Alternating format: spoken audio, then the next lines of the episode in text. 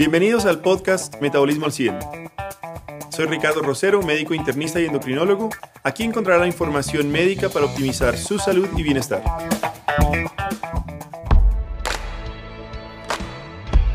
Muy, muy, muy, muy buenos días, muy buenas tardes, muy buenas noches para todos los que nos escuchan hoy en este nuevo episodio de Metabolismo al 100.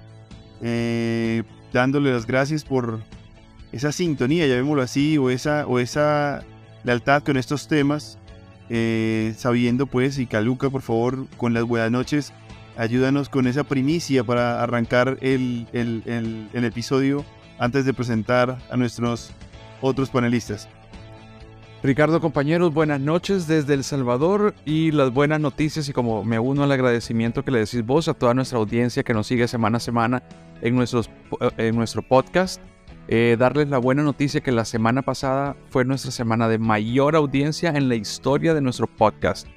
Más o menos 14 meses de podcast ininterrumpidos y la semana pasada ha sido la semana en que hemos tenido mayor número de reproducciones en nuestro podcast. Así es que gracias a todos, felicidades también a ustedes.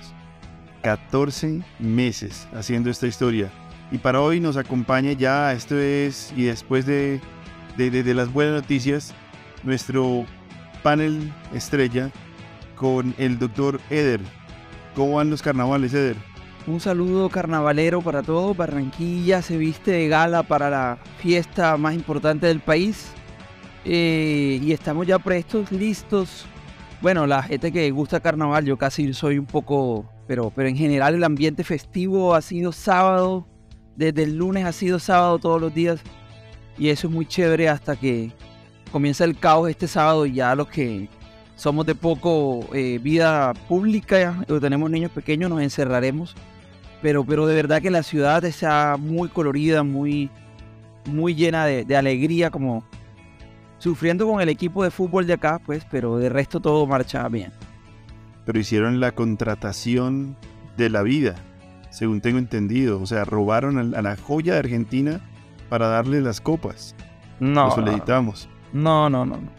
Pero qué tipo de copas es la que le dieron, eso es lo importante saber, ¿no? De acuerdo, de acuerdo, de acuerdo, de acuerdo, de acuerdo, 100% de acuerdo. Eh, pero para esa depresión que está mostrando eh, el, el, el doctor Eder, nos acompaña nuevamente nuestro gran invitado y nuestro psicoterapeuta y psiquiatra del grupo cada vez que estamos entristecidos en el fútbol o por las lesiones, el doctor Juan Carlos Alba. Feliz de tenerte aquí nuevamente, mi amigo. ¿Cómo vas? Hola a todas, a todos. Muchas gracias de nuevo por la invitación y a mis amigos Caluca, eh, Ricardo, eh, feliz de estar con ustedes nuevamente conectados y claro que sí, le tenemos manejo para la depresión de... no, usted ya tiene sí. que dejar de agradecer, vamos, hermano. Después del rating, eso ya es, usted, usted ya, ya es de la casa. Y ya es regular. Sí, sí, sí, no, sí, no sí, vamos sí, a, sí. a empezar con terapia electroconvulsiva para ver, de la vamos a dejar más adelante. Cuando no entren los, en los ocho. Mindfulness primero, primero mindfulness. Exacto, cuando le vuelva a ganar el, el Unión Magdalena, entonces ahí, nah. ahí de pronto se... Mira, dicen que a, agarrar un gato y peinar el gato te, te relaja. Si es que eso, eso puede ser alguna terapia que, que, que ustedes, ¿no? Total. Peinar el gato. En ese, en ese orden de ideas de terapia y todo esto, hay algo que hemos venido anunciando en donde el doctor, el doctor Juan Carlos Alba es un, un líder, un, llamémoslo, un aventurero en nuevas disciplinas de su gran pasión, la psiquiatría. Y a nivel eh, global se ha estado trabajando, si no estoy mal, algo que habíamos prometido hablar y es la medicina psicodélica. Eh, algo muy, digamos, en, auge, que me gustaría mucho que de pronto empecemos como a ponerle esos límites de en qué estamos, primero qué es, en qué estamos y cómo a quién sirve. Juan Carlos, ¿qué es eso de la medicina psicodélica? Yo, yo quisiera empezar un poco con, con una con una historia de Rumi. Rumi, a Rumi lo seguimos mucho en Mindfulness. Y y Rumi tiene algo que se llama el despertar del gusano. Y él dice, Despertar del gusano. ajá, así es Pero como... ¿ya aprendió cómo se mata el gusano o no? Vamos a ver qué pasa con este gusanito. Solo lo va a despertar por ahora. O sea, empezamos sí, bien. sí, no, no se mata el gusano. Exacto. Y dice, así es como puede cambiar un ser humano. Hay un gusano adicto a la ingesta de hojas verdes. De pronto, él se despierta. Lo llama gracia, por lo que sea. Algo lo despierta y deja de ser un gusano.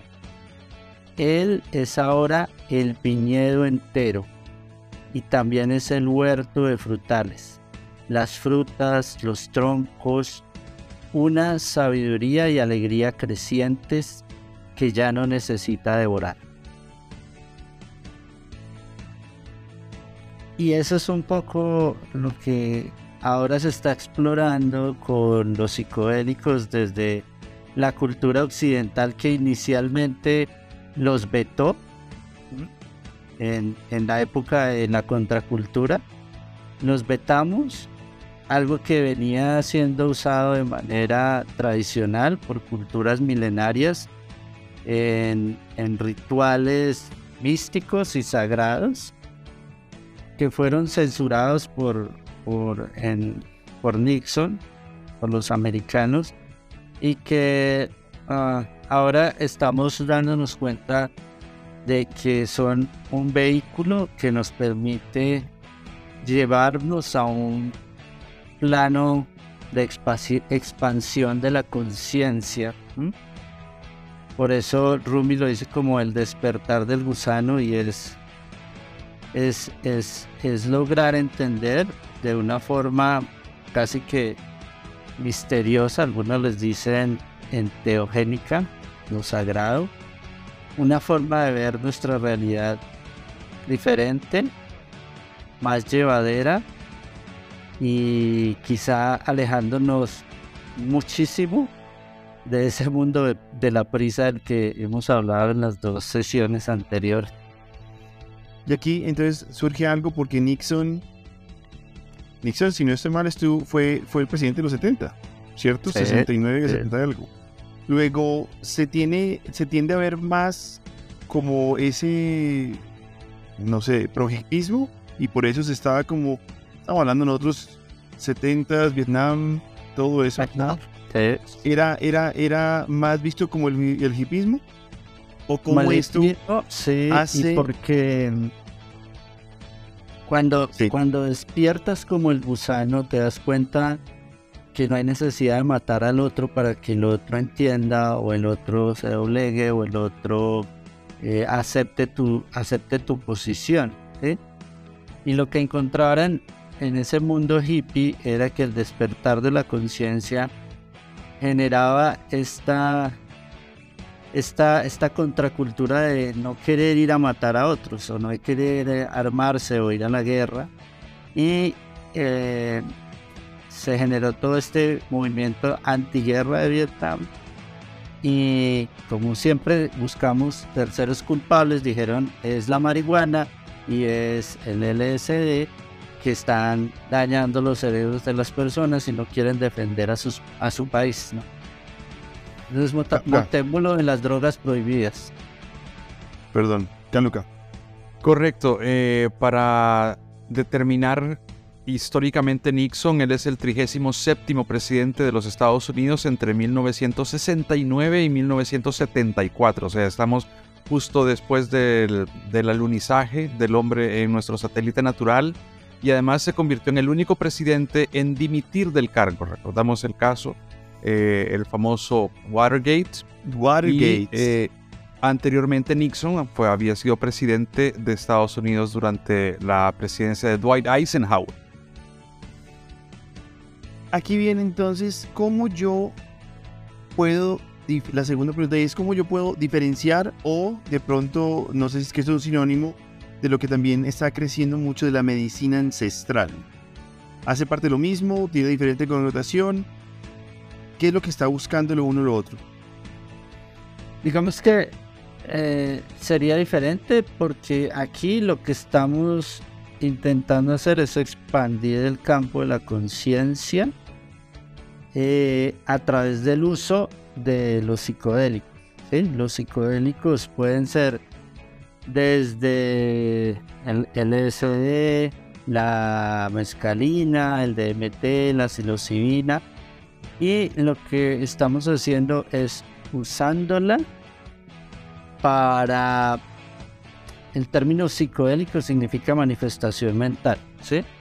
Para poder ir, ir a explorar mm, muchos niveles de conciencia que permanecen frenados un poco, hablábamos la, en, la, en el podcast pasado, frenados un poco por esa red neuronal por defecto, ¿sí? Entonces lo que hacemos acá es redescubrir nuevas rutas en la, en la ciencia occidental, nuevas rutas cerebrales por las cuales la persona puede andar eh, y no por las acostumbradas a, a merodear en esa mente que se la pasa contándonos cuentos. Me explico, por ejemplo, en el depresivo, que es donde más estudios hay para el manejo de cuadros de trastornos depresivos recurrentes, es el depresivo se, enfrasca en una sola ruta de la minusvalía, de la desesperanza, del yo no puedo, de la vida es gris y oscura. Y lo que hacen los psicodélicos es borrar esas rutas y obligarle a nuestro cerebro a crear nuevas. Eh, y eso es lo que hacemos desde eh, toda la parte de, de de viajes psicodélicos, no sé. Todavía no me atrevería a llamarlo medicina psicodélica porque pues nuestra medicina requiere investigación, requiere aprobación y como sabemos en Colombia son en Colombia y en el mundo todavía son sustancias prohibidas excepto en algunos países europeos como Holanda, ¿no? Eh, pero, pero yo me declaro totalmente ignorante en este tema. Y a mí me dicen todo ese tipo de sustancias y considero, o lo que primero se me se viene a la cabeza es adicción. ¿Cómo se puede llegar a manejar eso o quién debería estar manejando? Ricardo. Dímelo. Antes de, de, de, que el doctor nos diga, porque tenía, cuando, debo confesar que cuando estábamos se planteó el tema de medicina psicodélica, yo sí que este, quedé un poco... Eh, yo sé que muchos de los oyentes deben estar también... Eh, debe ser con un concepto relativamente nuevo que van a escuchar.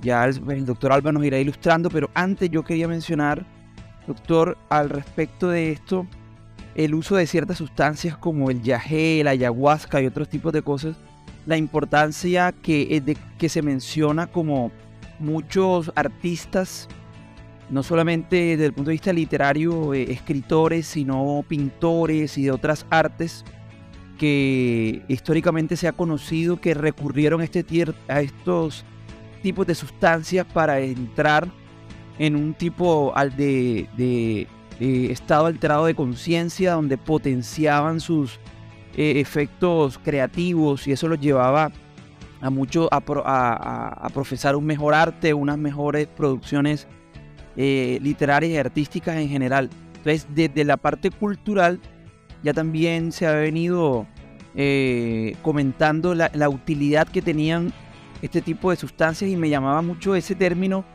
de estado alterado de conciencia que suena así un poquito como, como paranormal, pero desde el punto de vista médico y científico realmente eh, para entrar un poquito también desde este frente eh, artístico, literario, de producción, eh, cuál, es la verdad tras esa utilidad, digamos, desde el punto de vista creativo que, que seguramente Caluca iba a mencionar algo porque también se ha conocido de personas de, la actualidad y obviamente todo esto debe ser vigilado, por supuesto, por, porque toda esta información puede ser mal utilizada o mal entendida. Entonces, pongan un poquito de contexto, doctora, eso, para todos los que estamos así como ignorantes como yo.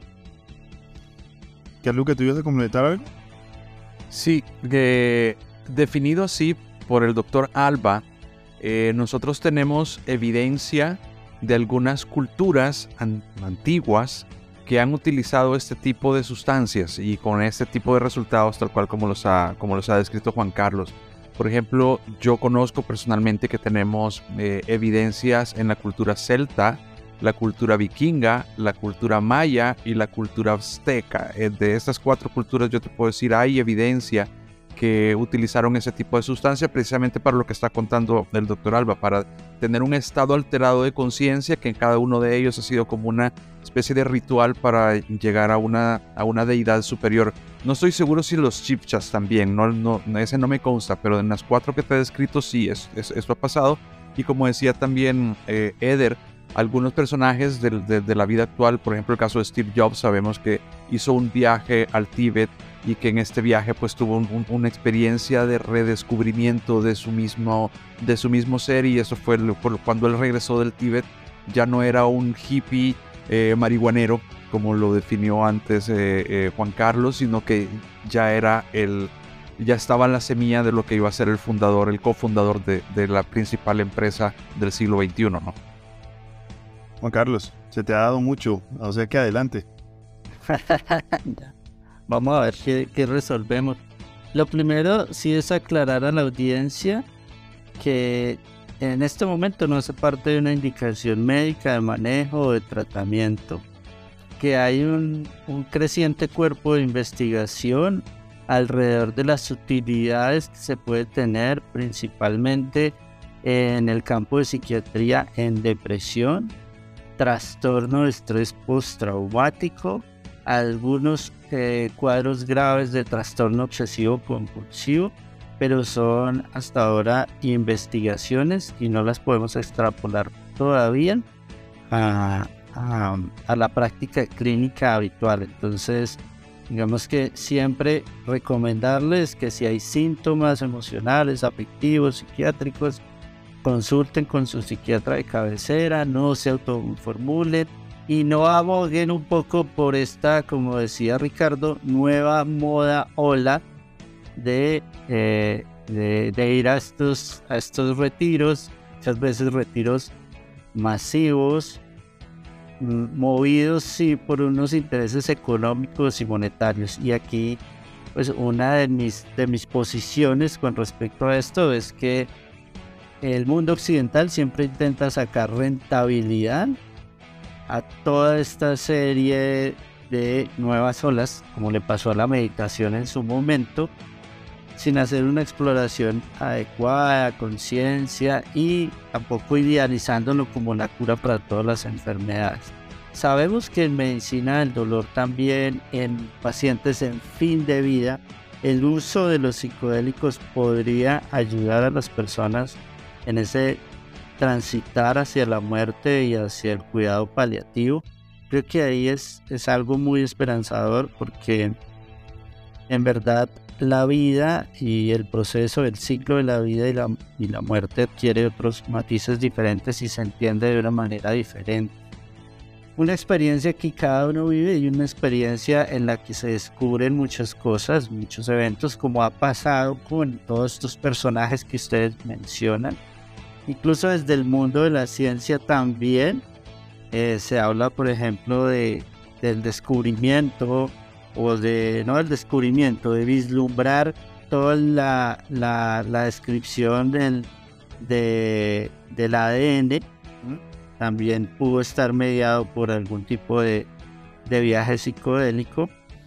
Y ahorita está también muy de moda sin mucha evidencia, el uso de las microdosis, ¿no? Entonces, em, pues mi invitación es a que hay que mirarlo todavía con respeto. Eh, la, digamos que no es un estado alterado de conciencia, yo lo defino más es como una expansión del mundo de la conciencia con unas bases neurobiológicas que tienen que ver claramente con, les decía, red neuronal por defecto y una acción sobre serotonina, porque eh, los, los psicodélicos químicamente se parecen mucho a la serotonina, que tiene que ver con la regulación emocional, ¿vale? Pero aquí viene entonces el tema. ¿Qué es lo que se busca? Entonces, eh, cuando yo hice rural, o bueno, yo hice eh, la primera parte de medicina en un pueblo, en una ciudad, pues eso no es pueblito, eh, que es, es Puerto Asís Putumayo, ¿cierto? Es el puerto comercial del Putumayo. Eh, con todo lo de la época, ¿cierto? Eh, evidentemente allá, eh, además de la coca, que era lo que lastimosamente en ese momento estaba eh, estaba en la parte, pues digamos, indígena de Putumayo y, Amazonas, y era muy frecuente los taitas, ¿cierto? Y en ese, en, uno iba a las malocas y, eh, y pues con el viaje generaba lo que estoy entendiendo como ese viaje, esa conexión, que evidentemente esos taitas lo hacen no sé con qué orientación, porque es como la inducción y después viene la traba. ¿En qué sentido? Y lo digo pues así muy, muy, muy folclóricamente. En desconocimiento, vuelvo y aclaro. Yo eh, en esa época, obviamente con unos amigos, todos rurales, fuimos a probar. Yo no pude ingresar a esa vaina en el sentido que cuando la probé empecé eh, con, con, con vómito y evidentemente a mí me revirtieron en principio porque no podía seguir con el té, ¿cierto? Entonces que no Ah, estaba preparado, que no sé qué, no sé qué, no sé qué. Y además que yo odio vomitar, entonces cualquier cosa que me induzca el vómito para mí es lo peor.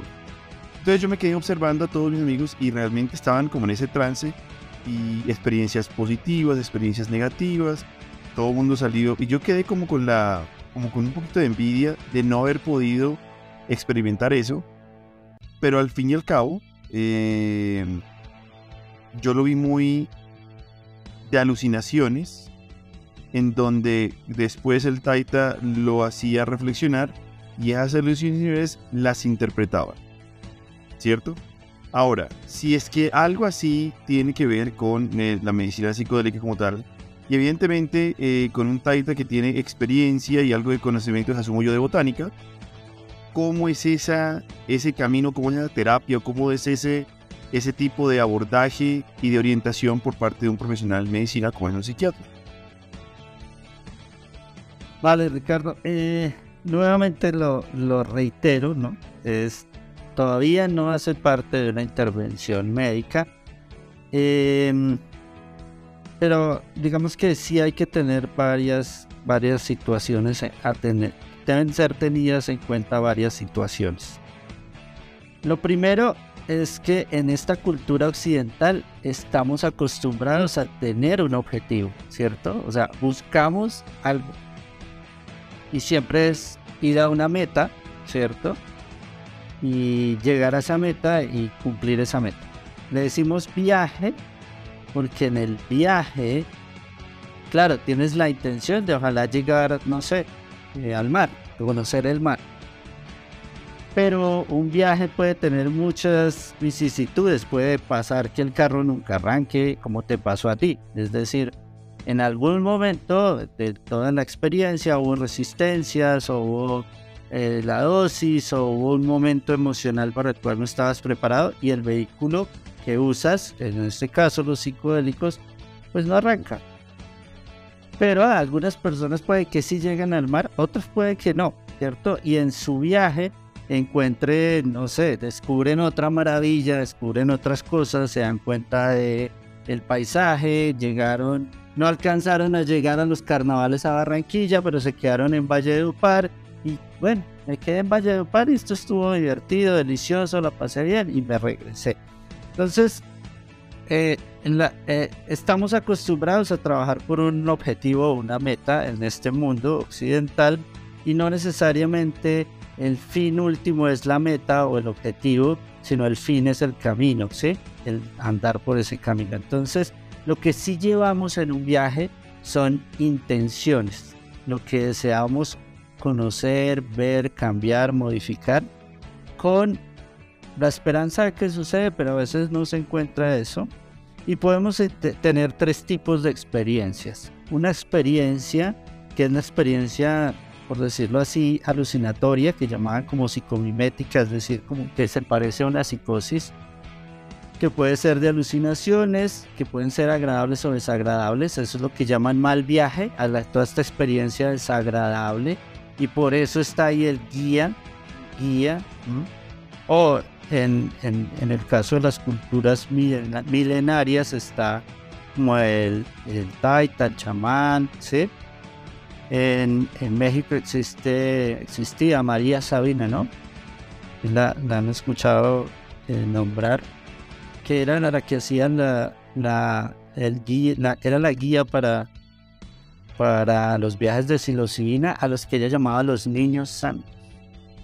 Entonces eh, podemos encontrar tres tipos de experiencia, la psicodélica o una alucinatoria positiva, el mal viaje, que incluso hasta un mal viaje tiene manifestaciones y enseña cosas, y por otro lado está el viaje enteogénico el viaje sagrado que se llama como de expansión de la conciencia. Entonces tres tipos de intervenciones, de, de, de experiencias. Para eso, claramente lo que tú mencionabas, se necesita algo que se ha denominado el set and setting. ¿sí? Y es la intención, un lugar adecuado, un espacio adecuado. Por eso mencionaba hace un momento que estas reuniones de muchas personas a las que les cobran un montón de dineral, créanme que las puertas de la percepción no se abren cuando están mediadas por un lucro o por una, una, una ganancia económica secundaria, un guía o una persona que te acompañe en todo ese proceso y un espacio acondicionado donde te sientas tranquilo, cómodo, ¿sí? Que esto infiere mucho de la experiencia recreativa del uso de los psicodélicos porque en un ambiente recreativo estás estimulado por música, por lo que la rumba, la farra, no sé, lo que quiera que estés haciendo en ese momento, ¿sí? Entonces, digamos que hay que tener en cuenta esto. Yo generalmente pues recomiendo este autor, James Friedman, se llama Guía al Explorador Psicodélico. Creo que es el ejercicio más juicioso de cómo hacer un viaje psicodélico muy bien organizado, muy bien planteado, eh, como con todas las medidas para que esto sea eh, eh, seguro y ojalá por una persona experta y calificada en el tema. Doctor, una pregunta, pues aquí, eh, cuando estaba tratando de buscar algo de información sobre el tema, mmm, se encontraba, por ejemplo, alguna, viendo artículos que hablaban de que este tema de la medicina psicodélica era un concepto, un paradigma terapéutico eh, reemergente, dice la palabra, y dice que hacia entre los años 50 y los 70 al parecer hubo como un avance en investigación relacionada a esto, pero que de alguna manera lo que entendí es que la mayoría de las sustancias que se venían estudiando fueron, fueron encasilladas todas como drogas de abuso en general y probablemente eso no progresó a mucho. La pregunta que yo quería hacerle es, precisamente porque este tema es tan delicado y como tan limítrofe entre la ciencia y la, digamos, no ciencia en el sentido de pronto del mal uso, eh, ¿Usted cree que puede perderse un poco nuevamente ese, ese norte terapéutico, científico, precisamente por el riesgo de la de, de cómo algunas personas podrían llegar a, mal utilizar estas, estas, eh, estas sustancias? Es que de hecho ya se están mal utilizando. He tenido, he podido compartir con algunos colegas y psicólogos que que han estado inquietos en el tema y, observamos cómo em, lo que les decía, cómo se occidentaliza culturas ancestrales y milenarias. Pasó igual con mindfulness. Mindfulness se volvió una moda de cientos de millones de dólares donde te vendían el pantalón mindfulness, la camisa mindfulness, el té mindfulness, ¿sí? sí Cuando mindfulness solamente es una práctica que sola, en la que solo usas la respiración, no necesitas ningún aparato. Te vendían hasta un, una especie de electroencefalógrafo encefalógrafo que te medía ondas alfa para ver si entrabas en meditación eh, una cosa profunda. seguramente Caluca tiene una aplicación para eso.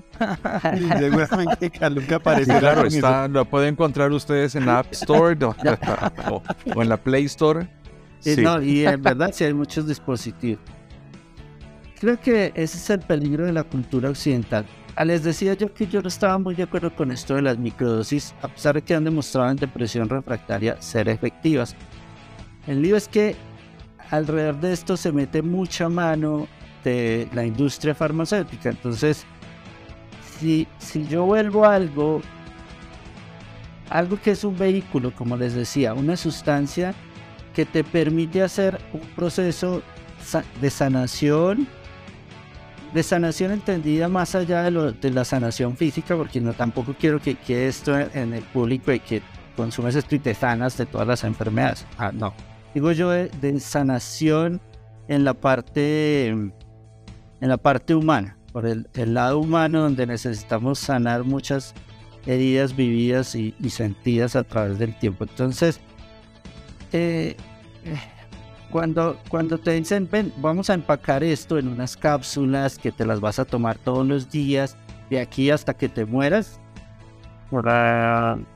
digamos que ahí, no, o sea, no, no me parece, porque es cierto, nuestra la forma en que investigamos es muy rigurosa y nos permite, nos permitió, por ejemplo, diseñar una vacuna para salir de la pandemia.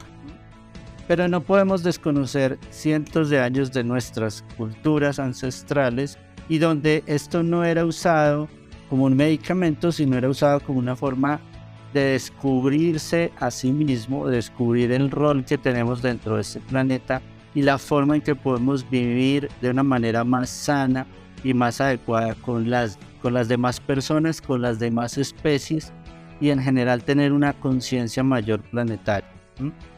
Creo que, que va más por ese lado y ahí ya ni parezco psiquiatra, ¿cierto? O sea, ya me escucho como psiquiatra porque también uno puede descubrir que, que el mundo va más allá de lo que uno conoce y cree sabérselas todas, ¿no? Ya, Luca. Juan Carlos, ¿qué medicamento podemos encontrar nosotros en una farmacia que nos ayude eh, y que produzca este, este efecto? ¿O estamos hablando de algo que no se consigue en una farmacia? No, no lo vas a conseguir en una farmacia porque no, no, no está permitido, ¿no? Bueno, hay personas que hacen autocultivo de, de de hecho ya, ya puedes conseguir cómo hacer esos, ese tipo de autocultivos, pero no, no lo encuentras. eh, lo que más se parece pues son los antidepresivos que tienen acción serotoninérgica, pero pues es que esto, esto es absolutamente diferente. Tienen acción serotoninérgica, pero el efecto es masivo. Entonces, lo que tienes es una experiencia profunda eh, de encuentro, de reencuentro con, contigo y con. y quizá con parte o casi eh, del universo, ¿no? No, no, digamos que no, no. Está el LSD, claramente, que es como el, la, la sustancia vanguardista que se descubre por error, por, lo descubre por error Al- Albert Hoffman estu- estudiando un hongo que era el ergot del centeno y estaban buscando que, que mm, manejar la hemorragia uterina en las mujeres posparto porque veían que las vacas que consumían eso hacían como vasoconstricción y no tenían sangrados después del posparto. Y lo que por casualidad se descubre es la, de, la etilamida de ácido lisérgico 25, porque 25 fue la, quinta, la, la vigésima quinta sustancia que sintetizaron y por error se le pegan las manos a Albert Hoffman y empieza a tener una experiencia psicodélica. Sí, fue, fue vendida como un medicamento. Inicialmente se distribuyó como un medicamento que se enviaba a algunos psiquiatras que querían probar o experimentar con este. ¿sí? Entonces varios, varios psiquiatras, dentro de esos está un psiquiatra inglés que se, se llamaba Humphrey Hoffman. Él lo que hizo fue empezar primero a probarla. Inicialmente lo llamaban psicotomiméticos, es decir, que parecen psicosis. un primo Osman se lo dio a Aldous Huxley, ¿sí? Aldous Huxley, el escritor, el de la isla, y él incluso tiene un libro que se llama Las puertas de la percepción. Un mundo feliz. Exactamente, también, un mundo sí, que habla de la distopia de la sociedad y a partir de, de hecho muchas de sus obras son creadas bajo el efecto de Ah. los psicodélicos. ¿Qué es lo que, qué- qué es lo que decía? Lo utilizan como musa. Sí. Y lo que hacen es cambiarle ese término que era el emular la psicosis a psicodélico, que es una significa manifestación mental. Muchos psiquiatras lo empezaron a usar para mirar cómo podían ayudar a sus pacientes. Era un campo creciente de investigación, pero entonces vienen los 60 y hay un psicólogo eh, de Harvard, Timothy Leary, Timothy Leary, quien empieza a salirse del contexto clínico y lo empieza a difundir como en- entre sus estudiantes en la cultura hippie de ese momento. Una frase muy famosa de él es enciende, sintoniza y abandona, que fue supremamente revolucionario, lo echaron de Harvard. Él incluso se atrevió a decir que todos los años que llevaba como psicólogo no había aprendido nada de lo que pudo aprender en una sola experiencia psicodélica. Esto fue terrible para, para la sociedad en su momento y ya viene todo el movimiento eh, de la contracultura de lo que hablamos al inicio con Nixon, ¿no?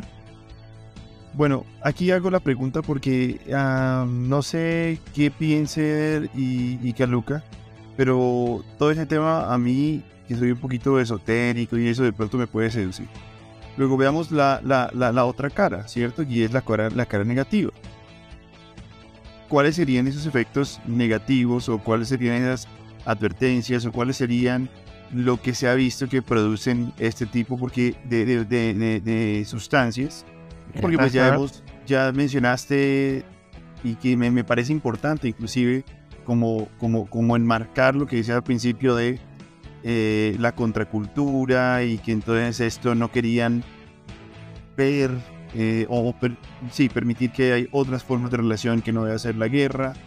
Todo eso entonces suena tan bueno que parece que están quitando lo bueno.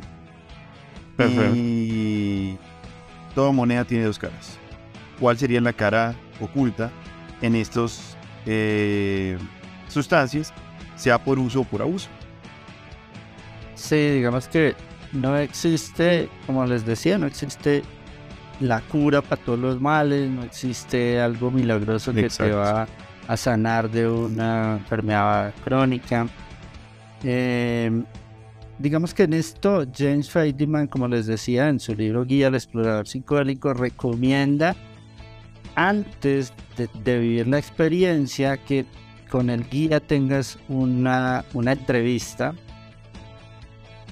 No se recomienda en pacientes que tienen cuadros psicóticos crónicos como esquizofrenia, pacientes con trastornos límites de la personalidad o personas que se disocian continuamente que sufren como amnesias disociativas o de síntomas conversivos, personas que tienen cuadros de epilepsia o han tenido lesiones cerebrales se debería usar con suma precaución.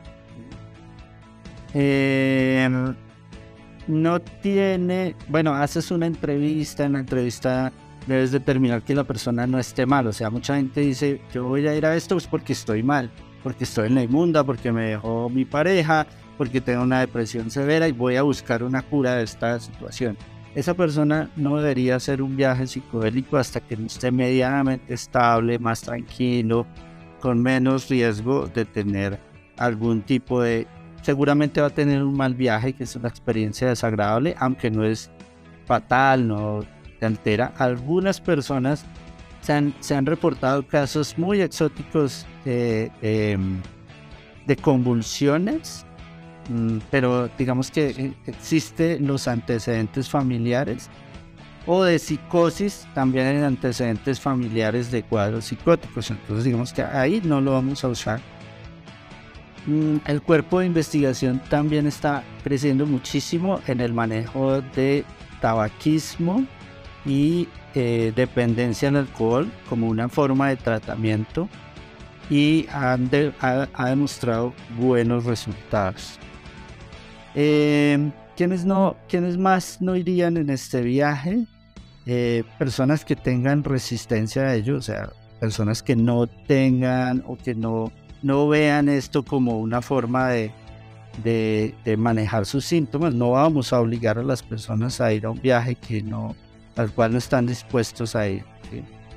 Eh, no es como le pasa a muchos de mis pacientes que les dan la medicación oculta en, en, sus alimentos, algo así. Esto no va a ser así.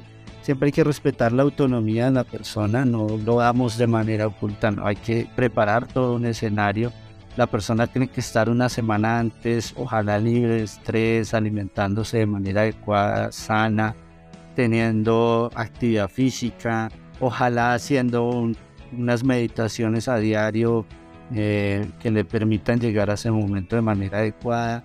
Ya en el proceso lo que hacemos es eh, anular como toda la, parte sensorial, usamos diademas, eh, auriculares para inducir con música, con un tipo de música clásica especial y que el viaje sea más adecuado, más placentero. Siempre usamos la música según el protocolo de Feynman para eh, estos procesos. A las personas llevan algunos objetos personales que representen, que, le generen algún tipo de, de valor que complica, valor pues emocional.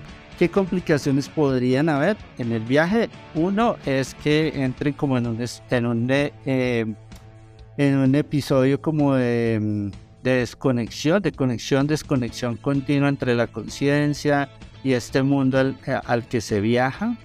Eso puede durar algunos, algunas horas más de lo que se espera en un viaje que habitualmente son seis horas. Eh, lo que te decía de, psicosis puede pasar, o cuadros de, pánico por el miedo o mal viaje, donde ahí actúa el, el, guía para orientar, para llevar al paciente de una manera más adecuada. Y a largo plazo, digamos que no se han, se han estudiado o reportado consecuencias graves. Quizá la, la única podría podría ser, no sé, no, no quede repetir el viaje por la misma experiencia, aversión a ello y el potencial de dependencia es nulo, es cero, ¿sí? A los psicodélicos no se hace dependencia, pues por lo menos bioquímica, ¿sí? Eh, muchas personas con un solo viaje en su vida es suficiente para descubrir y para describirlo como quizás la experiencia más significativa de sus vidas y que generó un cambio importante.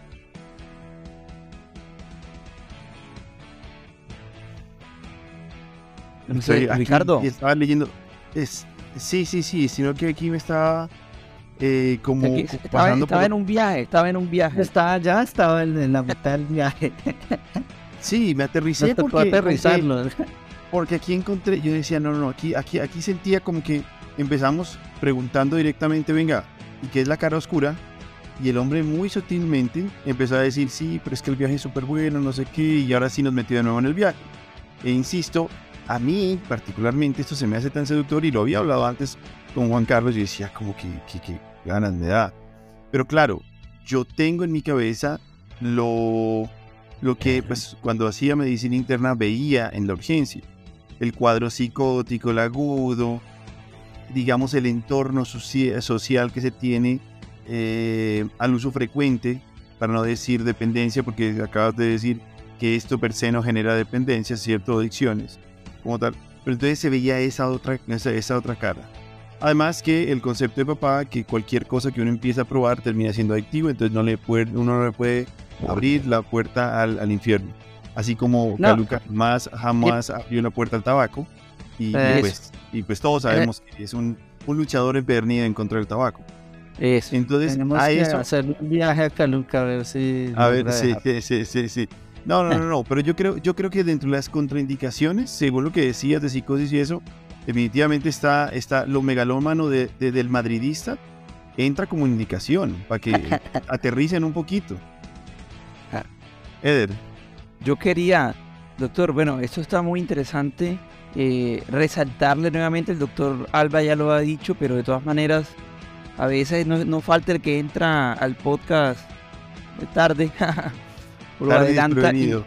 tarde y desprevenido y decir que lo que estamos comentando es a manera informativa, que de ninguna manera se está recomendando esto de manera indiscriminada y cualquier duda debe ser validada con un experto en el tema psiquiatría como el doctor Juan Carlos Alba. Oiga, doctor, pero yo le quería preguntar, ¿hay, por ejemplo, este tipo de experiencias pudieran de alguna manera tener una connotación espiritual? Ahorita me llamaba la atención, Caluca, no sé si a ti que Ricardo dijo que él era esotérico, yo no le veo nada de esotérico, yo lo veo él más...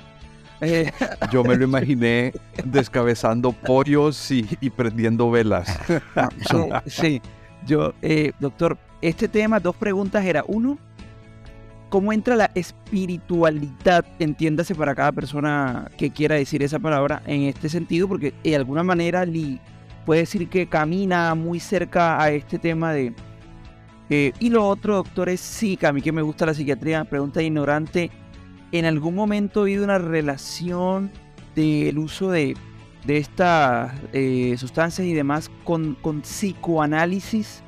Con este tema de, regresiones o de alguna terapia relacionada a ese tema que es una de las cosas que más me parecen interesantes de la parte de psiquiatría? Vale. Mm, sí. vale, con respecto a, se está, yo creo que ese debería ser a futuro en, en mi experiencia personal, en mi experiencia como guía de viajes y como viajero también, eh, debería, a futuro deberías convertirse en una forma de realizar psicoterapia para, una, para profesionales psicoterapeutas que estén entrenados específicamente en hacer intervenciones mediadas por psicodélicos. No sé si me adelante y sea muy hipercrítico al tema de usarse como psicofármacos no sé. Pero sí la utilidad clínica futura podría ser psicoterapia guiada por psicodélicos orientada de manera orientada a través de psicodélicos. ¿Qué te puedo contar de, cuerpo de investigación? Es que tiene que digamos que mi camino a los psicodélicos fue gracias también al mindfulness y es la asociación de intervenciones de mindfulness, reducción de estrés basado en mindfulness, programas de ocho semanas, en los cuales en algún momento se puede asociar el uso de psicodélicos y la experiencia que hay sobre eh, eh, la utilidad o la mayor efectividad del manejo se observa cuando se asocian psicodélicos a cuando se hace la intervención sola que también es igual de efectivo. Entonces, quizá el camino vaya hacia allá, ¿cierto? Hacia hacer intervenciones de ese tipo y, entendería yo que serían mucho más útiles y mucho más profundas y significativas para la persona, sobre todo porque retomamos algo de lo que hablaba Ricardo y es esto de lo de la medicina ancestral, donde el médico es una persona que se acerca al paciente que está con él, que lo guía, por eso hablamos de guía de viajes sagrados, y no como el prescriptor, el que diagnostica, que es también un poco el trabajo que nosotros hacemos con las personas que viven con obesidad, ¿no? No solamente formulamos, sino que los guiamos en su proceso de pérdida de peso. Y aproveché para revisar también que había psicodélicos y obesidad y sí, hay varias investigaciones. No es un tratamiento, nuevamente le declaramos a la audiencia, no es un tratamiento para perder peso, pero sí es una forma de intervención en cómo cuidar el cuerpo, relacionarse de una manera diferente con, con la comida. Como, como decía lo del gusano, ¿no? El gusano ya no quiere devorarse todo porque se da cuenta que no necesita estar todo el tiempo ingiriendo y acabando con el bosque, ¿sí? sino que es parte de ese bosque. Y por otro lado, lo de la espiritualidad, mm, complejo, ¿no? No queremos cambiar ninguna creencia religiosa ni ninguna creencia espiritual de las personas, pero hay un gran descubrimiento personal cuando alcanzas ese nivel enteogénico del viaje, cuando, vuelvo y repito, cuando las puertas de la percepción se abren y tu conciencia puede expandirse y aprender más de ti mismo o de todo lo que haya a tu alrededor. Juan Carlos, tú has, tú has experimentado este viaje. ¿qué viviste? Eh, Me dicho, ¿cuántas veces has- ha despertado tu gusano? Eh, lo, lo he hecho una sola vez, como, como les mencionaba. eh, mm, no, hay tantas cosas que tienes que elaborar y reprocesar después de ello. Por eso es que necesitas a tu guía, porque después del viaje tienes que hacer una integración de la experiencia y es una integración que a veces no termina en, en- en un tiempo corto, ¿sí? Sino que es algo que vas elaborando, que vas construyendo, que te vas dando cuenta a lo largo del tiempo y que, y que la verdad puede ser tan enriquecedor en una sola experiencia que no necesitas repetirla quizá en dos, tres, cuatro o cinco años, o quizá ya no la necesitas volver a vivir. ¿Qué descubrí en mi viaje? Que tenemos o que, es- o que estaba cargado de muchos miedos, quizá desde la infancia, que pude lograr abandonar, descubrir por qué estaban y por qué se expresaban a través de mi cuerpo, a través de una gastritis, de un dolor lumbar crónico, encontré eh, cómo relacionarme mejor con mi cuerpo, cómo habitar mejor mi cuerpo y encontré quizá una mayor conexión con nuestro planeta, quizá una mayor conexión con los seres sintientes. em, y quizá entender un poquito más eh, lo que es el, ciclo de la vida con una dimensión muy importante a la que siempre queremos subirle de esta vida, que es el fin de la vida, ¿no? Quizás eso fue lo que descubrí, pero cada persona descubre muchas cosas diferentes. En mi experiencia ya como guía de algunos cercanos, eh, el encontrarse con, con sus seres queridos, eh, con con volver a reafirmar estas relaciones familiares que a veces se disuelven y se pierden, eh, el hacer conexión con, sobre todo con eventos de vida, de, traumas, de experiencias difíciles desde, desde infancia, también ha sido interesante.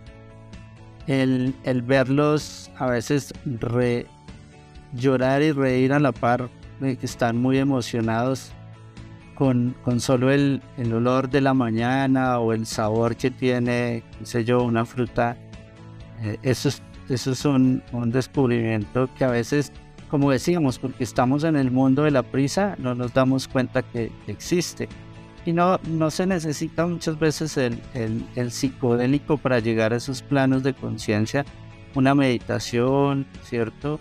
o de lo que yo les decía, detenernos a, a saborear un plato de, de comida en nuestro, en nuestro día a día, quizás sea también una experiencia sagrada.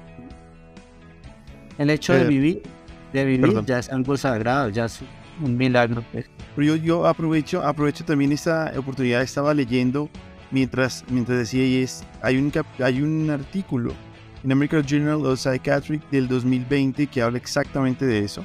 Eh, psicodélicos y psicodelia se, se, se llama. Y, y vuelvo y menciono y una vez más, este no es un espacio en donde está promoviendo el uso de sustancias, ni mucho menos eso, queremos nada más integrar conceptos diferentes y aprender un poco de temas que, que- son interesantes. Eh, y tal cual, de hecho, estaba leyendo exactamente sobre las sustancias que mencionó. Y en otro artículo que si es tóxico o no los psicodélicos, está hablando de en especial.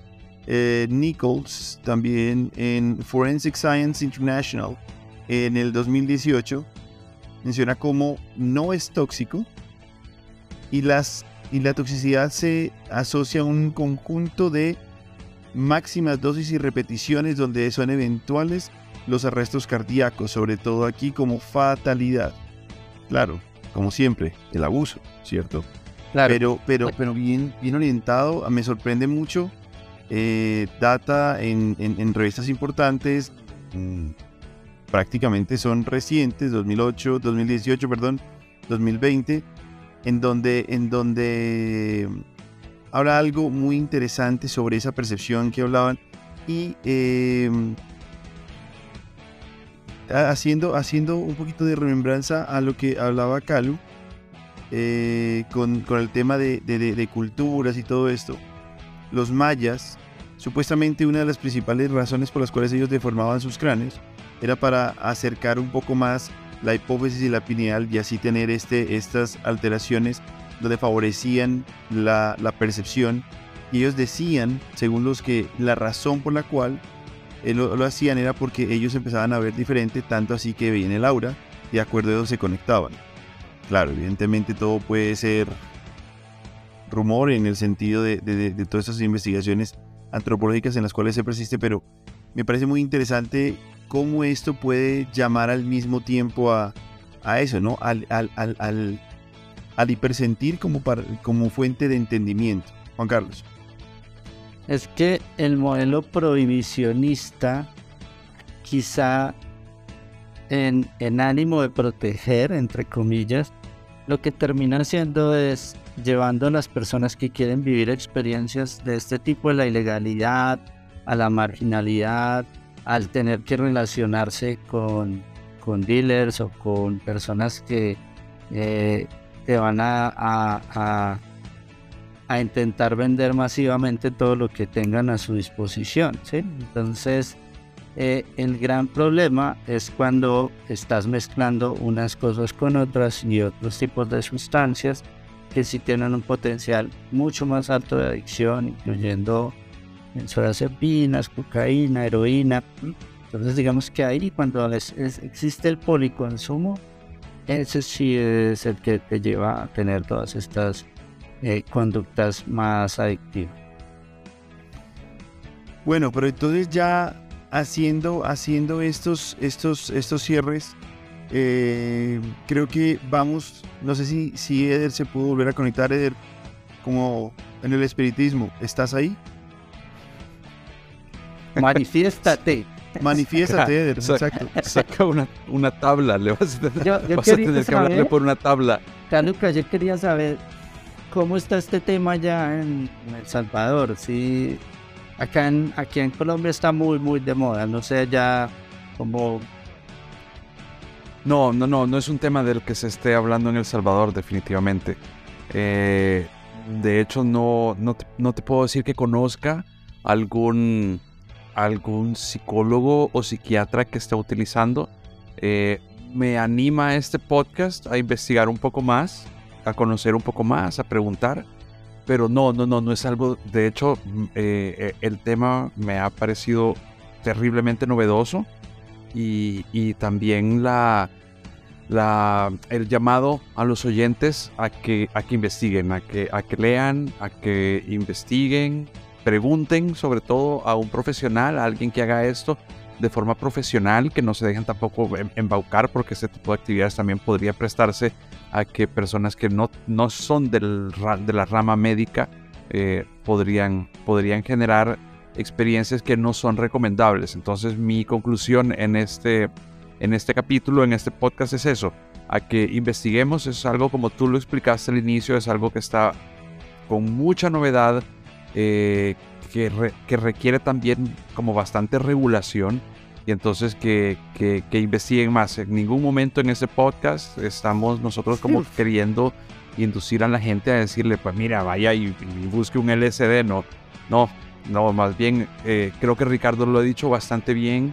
Eh, es, es también un poco el hecho científico de conocer aspectos de la medicina que, que pueden ser recomendables y positivos para las personas. Yo quiero, yo quiero aquí antes de, del cierre, porque voy muy, muy, muy en línea con, con Calu, me llama algo la atención que no sé si tiene que ver o no, pero tú fuiste muy enfático en este tema, ¿cierto? Que, que, tiene que ver más con el sentir, no sé si la espiritualidad como lo, lo, lo, lo querían marcar también eh, Eder, eh, el abrirse a nuevas, a nuevas experiencias, ¿cierto?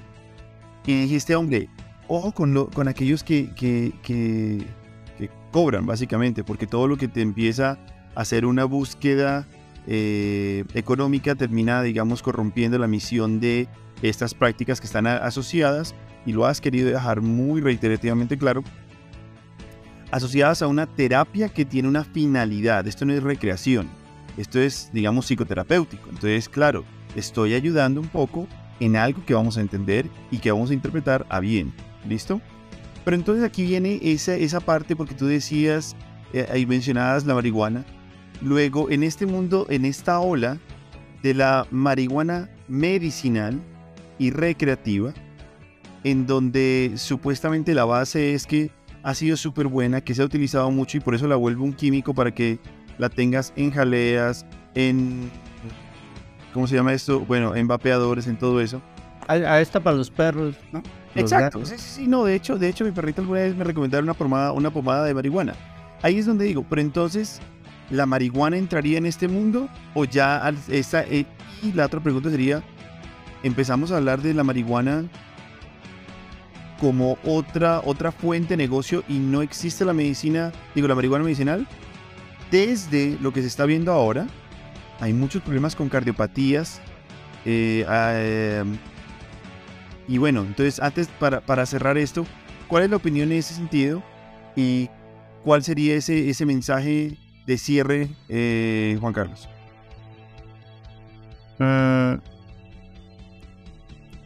Eh, el, el uso de la, de la marihuana medicinal, digamos que con evidencia científica tiene unas cuantas utilidades en algún tipo de formas de epilepsia, manejo del dolor crónico, em, eh, sueño.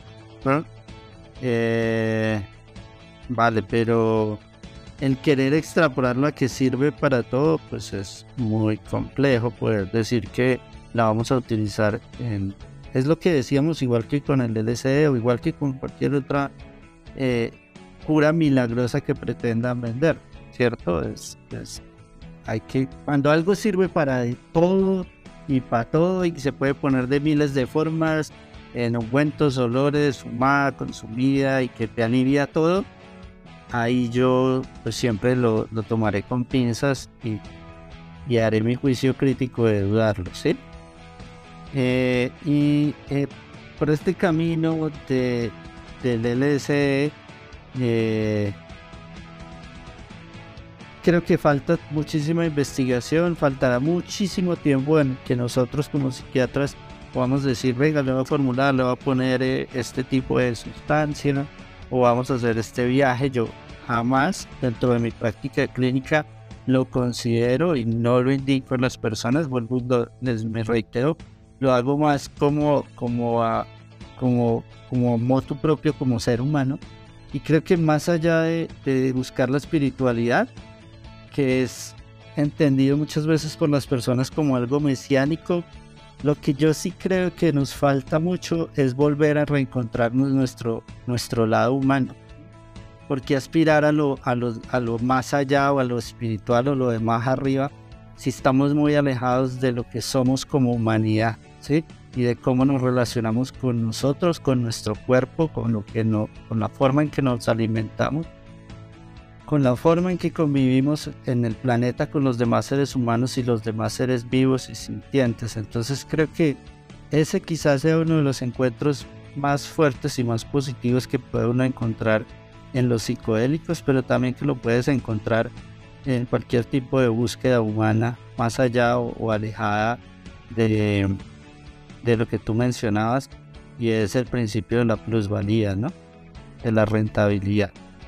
En marihuana yo siempre tengo mucha precaución con personas jóvenes que pueden hacer cuadros de psicosis y el uso no recreativo, sí de dependencia, puede generar cuadros psicóticos, sobre todo en niños, niñas y adolescentes. Entonces la indicación allí no, no es la mejor.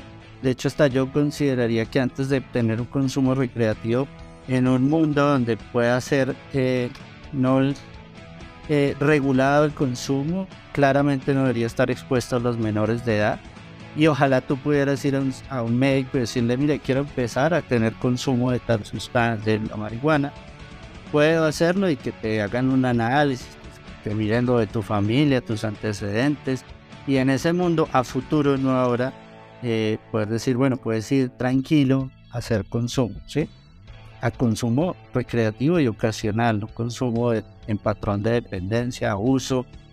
Porque si pasa eso, muchas personas tienen vacíos emocionales, tienen problemas de salud mental, tienen depresiones severas y lo que hacen es encontrar en este tipo de sustancias psicoactivas un refugio a sus síntomas, pero que no es el tratamiento adecuado para ellos y ahí es donde aparece la dependencia.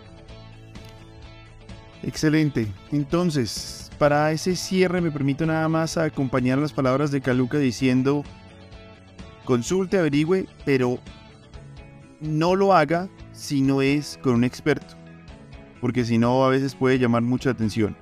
Dicho eso, les quiero agradecer muchísimo este espacio nuevamente, en donde definitivamente quedan, quedan eh, lecciones aprendidas. Un saludo a nuestra fiel oyente, la mamá de Eder, y Eder, que al parecer en pleno carnaval se le fue la luz. Entonces, mi gente, Un abrazo a todos. un Chao. abrazo y nos vemos en ocho días. Hasta luego. Chao.